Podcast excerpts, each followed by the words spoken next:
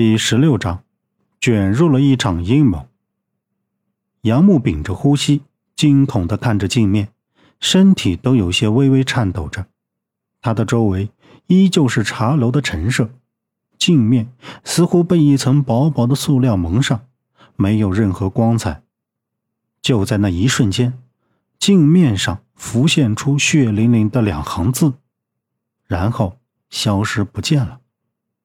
孟莎见杨木那么爱不释手，就跟周震说：“既然杨木这么喜欢这面镜子，就大大方方的送给他了。”周震说：“今天太晚了，直接把孟莎领到了二楼，给他找了一个房间，说明天再送他回去。”孟莎看周震无精打采的那个模样，也就没有再说什么，只得将就一个晚上。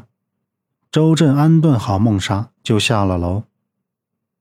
杨木自从拿到了那面铜镜，面色一直都很奇怪。他此时还在端着镜面，突然被一只手啪的伸过来，把镜子压到了桌子上。杨木被吓得一个机灵，全身颤抖了一下，才缓过神来，看着周震道：“孟莎呢？楼下休息了。你没事吧？刚才在车上就感觉你不对劲，怎么了？”周震站在茶桌旁。边注视着他，边问道：“可能是今儿有点太累了，事情发生的太突然。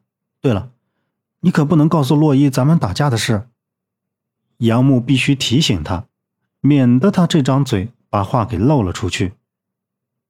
这个还用你说？我知道的。哎，你把那残品怎么处理了？周震扫了一眼，没看见那幅八马祥和图，那个东西。怎么都是自己豁命抢回来的，不管能不能复原，那也是名副其实的韩干真气。杨木向楼梯那边方向瞟了一眼，现在不重要了。好，我懂了，早点休息吧，明天送完孟莎回来再说。周震拍了一下桌子，转身向楼上走去。第二天一大早，夏洛伊就站在店门口敲门。昨天一天都没有看到杨木，不知道是跟着周震去了哪里，一直到了晚上都不见人影。早晨看到他发的信息，才知道他人在茶楼。敲了半天也没有人开门。正当夏洛伊刚要转身时，门拉开了一半，从里面走出来一位漂亮的姑娘。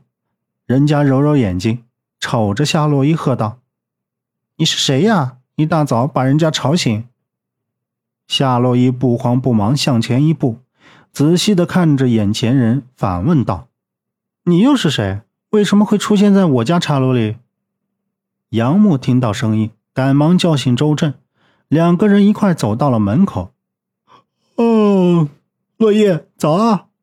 哎，拿好你的东西，走了，送你回家。”周震把外套穿好，推着孟莎向旁边的黑车走去。同时还对杨木附上一句：“等你啊，洛伊，对不起，昨天回来太晚了，我怕吵醒你，就没有回去，让你担心了，别生气。”杨木看着洛伊，就觉得自己像个做错事的孩子，一直说着抱歉。你跟周震昨天背着我干什么去了？那女孩是谁啊？夏洛伊扭着头盯着那辆黑车，喝道。